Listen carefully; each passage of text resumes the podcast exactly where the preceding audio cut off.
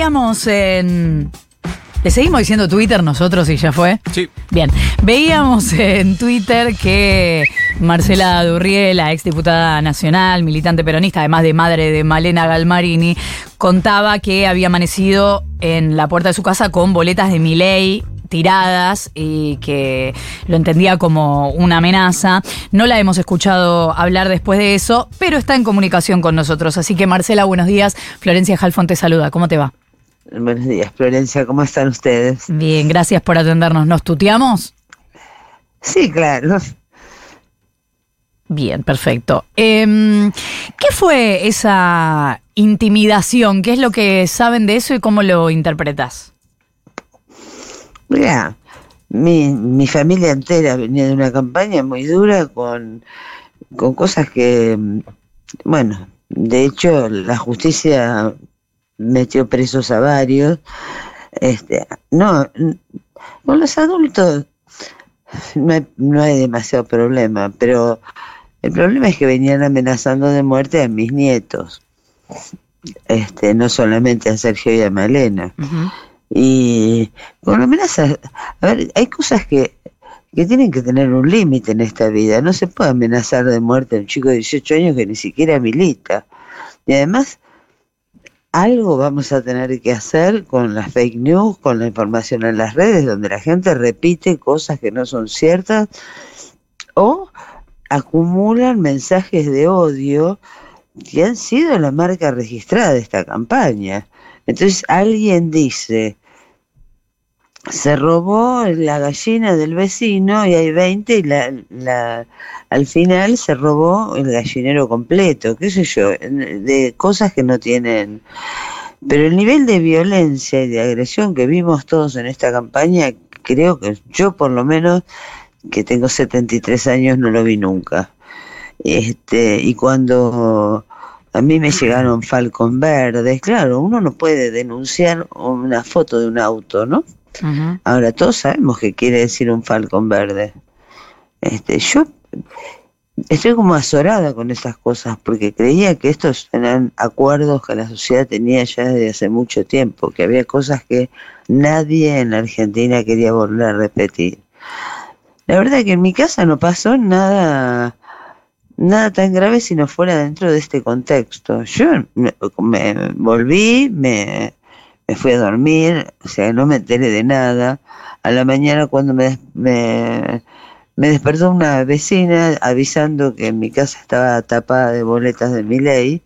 Y después otra vecina me contó que había estado gritando Viva la libertad carajo. Yo no me enteré.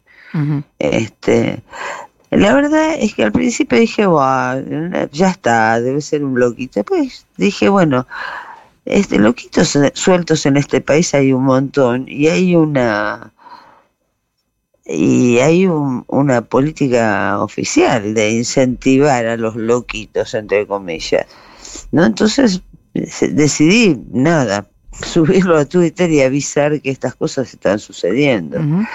A mí me parece terrible el discurso de Macri del otro día incitando a una guerra civil. ¿Qué quiere decir? Cuando vengan los orcos, los jóvenes libertarios los van a, a, los van a tener que salir a enfrentar. ¿Qué está, ¿Qué está induciendo? El problema es que las palabras tienen un valor que hay que saber medir.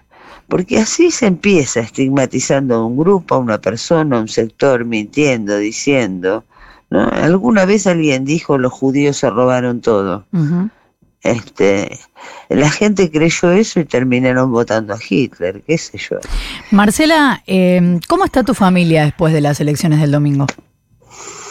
Está bien, nosotros militamos desde todos desde mucho tiempo y este no ganar o perder una elección en lo personal este, bueno, es una de las cosas que puede pasar en la vida, no, no, eh, yo estoy muy preocupada en lo, este, por lo que va a pasar en el país. Creo que romper todo es muy fácil y que reconstruirlo después es muy difícil. Entonces cuando hablan de privatizar empresas y qué sé yo, ya lo vivimos. Yo misma compré algún tiempo ese discurso. Este, y después el resultado fue que tardamos muchísimos años y, y ahora que muchas de esas empresas están empezando a funcionar bien, están empezando a producir, qué yo, volvemos otra vez para atrás. Este, volvemos otra vez para atrás con los derechos de los trabajadores, porque me parece que una cosa es decir, bueno, los asalariados están ganando poco, los jubilados están ganando poco, estamos haciendo un esfuerzo para salir adelante y tener un, un plan trazado para ir remontando la curva en la medida en que se vaya mejorando la macroeconomía en general. Y otra cosa es decir, acá venimos a romper todo, vamos a, a dejar gente sin trabajo, vamos a dejar al Estado sin empresas básicas, este, creo que va a terminar en un desastre. Pero bueno, es lo que la gente votó, así que habrá que aceptar que es lo que la gente votó. Eh, Marcela, ¿cómo te va? Nico Fiorentino te saluda. Eh, ¿Hace cuántos años conoces a Sergio Massa? Y desde que era un adolescente, ya no me acuerdo, pero qué sé yo, Sergio apareció por, casa cuando tendría, no sé, 19 años, 20 años, no me acuerdo muy bien. Por lo cual podemos dar por descontado que eh, lo conoces bien.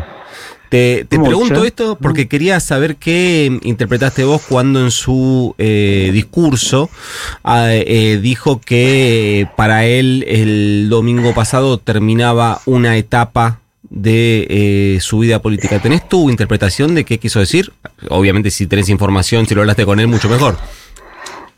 No, la verdad es que no lo hablé con él y tampoco... Me parece que las cosas que se dicen en algún momento, pues, todos los que militamos hace mucho tiempo sabemos que la política es terriblemente ingrata, ¿no? Este, a lo mejor la gente con, la, este, bueno, elige otra cosa a pesar de, de hasta de, hasta de mm, que uno se haya ocupado en particular de un barrio, bueno, de hecho pasó, ¿no? Eh, gente que se jubiló por la moratoria, que tuvo casas del prequear, bueno, qué sé yo, que tuvo un montón de beneficios del Estado y que votó en contra. Y yo opino que se pegaron un tiro en los pies, pero bueno, es mi opinión y no es evidentemente la opinión mayoritaria. Habrá que ver lo que pasa. Yo creo que Sergio no dijo voy a abandonar la política. No, habló de una etapa terminada. ¿eh? Dijo que había, literal dijo eh, que daba por terminada una etapa de su vida política. Esa fue la de la textual. Bueno, acaba de perder una elección presidencial este, tendrá que tomarse un tiempo para pensar de nuevo cómo y de qué manera sigue, ¿no? Y desde tu eh, experiencia y tu eh, conocimiento, sos militante, quiero decir para, para quienes no conocen la vida de Marcela Borré, además de ser la suegra de Sergio Massa y además de ser la madre de María Marini, es una militante histórica del eh, peronismo bonaerense. Hecha este preámbulo, Marcela, desde tu conocimiento, ¿Qué mm, eh, futuro avisorás para eh, Unión por la Patria? Digamos, ¿crees que las diferencias internas quedaron saldadas durante la campaña y que hay un eh, alineamiento que puede ser detrás del liderazgo de Sergio Massa? ¿Crees que el nuevo liderazgo es de Kisilov porque es el gobernador bonaerense? ¿Crees que hay riesgo de fractura? ¿Qué, qué ves en eso? Yo creo que el peronismo y otras fuerzas populares, porque digamos que también hubo el acompañamiento de otras fuerzas, este, hicieron un enorme trabajo de, de, ponerse de acuerdo, de, de, trabajar juntos. Y, y, yo creo que eso se va a seguir profundizando. Me parece que aprendimos una lección que es que separados matándonos entre nosotros y preocupándonos más por, por lo que pasaba con nuestro, nuestro dirigente, lo digo entre comillas, o nuestra agrupación política, que por lo que pasaba en la, con la gente no era este, precisamente una buena idea. Eh, y también creo que no sé qué van a hacer otros sectores como el radicalismo, pero yo digo, el radicalismo va a votar la privatización de IPF por ejemplo, ¿no? O va a votar volver atrás con, eh, con este, los, derechos adquiridos de los trabajadores y de las mujeres. Este, yo creo que esto al revés va a galvanizar un polo eh, no sé cómo llamarlo, de nacional y popular. Y habrá que tener paciencia, ya estos procesos los hemos vivido en otro momento. Lo que pasa que, insisto, para destruir hace falta firmar un decreto y para construir después se requiere mucho tiempo y mucho trabajo. ¿no? Y Marcela, ¿cómo se define el liderazgo que viene en el peronismo?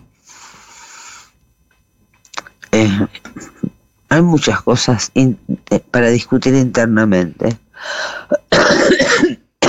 Yo no creo que se repita, nunca se repiten los estilos de liderazgo porque tienen que ver con las personas ni los contextos en los que se generan esos liderazgos.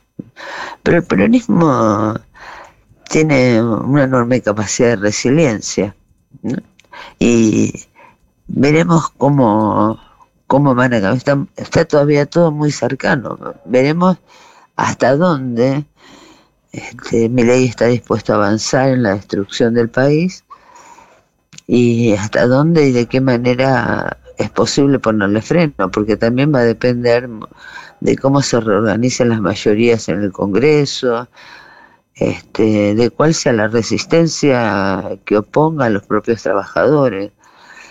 Este, no, eh, por eso creo que, digamos, yo creo que la amenaza de Macri, que la verdad me parece horrible, empezando por llamar orcos a la gente. Yo no sé si leyó el libro y sabe lo que es un orco, ¿no? Pero, porque dudo que sea muy culto el señor. Pero me parece tan horrible eso de, de este, ¿quiénes son los orcos?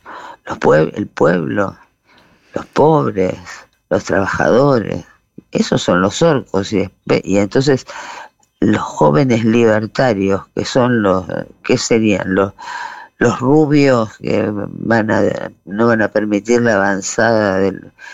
Es, es, horrible la imagen, es horrible el mensaje, ¿no? Pero quiero insistir con esto porque eh, no entiendo que hay que eh, dar muchos debates, como vos decís, y ver cómo avanza, pero ¿te lo imaginás a Sergio Massa liderando el peronismo ahora?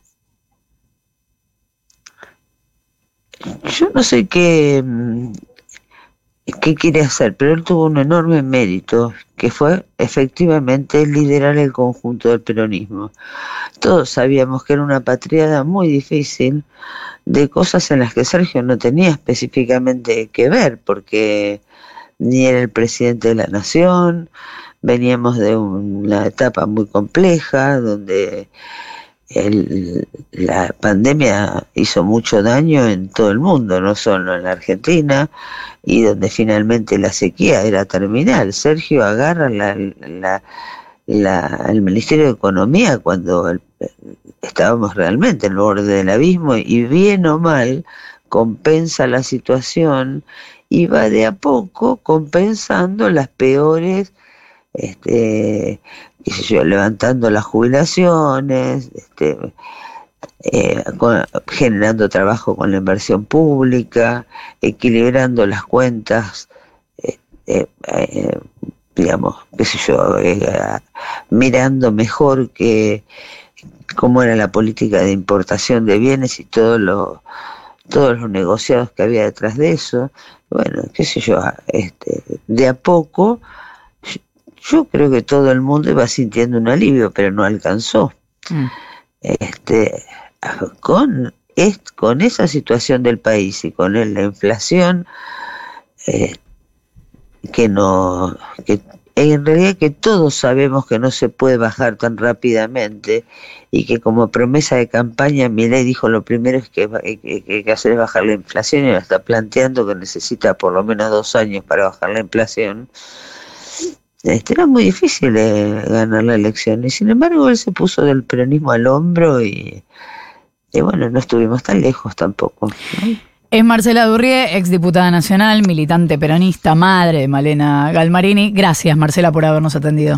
No, pero yo les voy a pedir un favor a todos los periodistas, que no se prendan en los mensajes de odio. Yo, yo creo que hay un sector del periodismo que que, que, que primero repite sin saber, que no se dan cuenta de la, de la importancia que tiene la palabra, ¿no? Y de, y de cómo estos discursos de odio han llevado muchas veces en la historia a situaciones enormemente graves, porque, a ver, nadie empieza con la represión, empieza diciendo, ah, pero los judíos, ah, pero los gitanos, ah, pero los negros, ah, pero, este, y cuando se empiezan a estigmatizar, así, feminazis, negros, qué sé yo, empieza, alguien eh, eh, deja la palabra y toma la acción.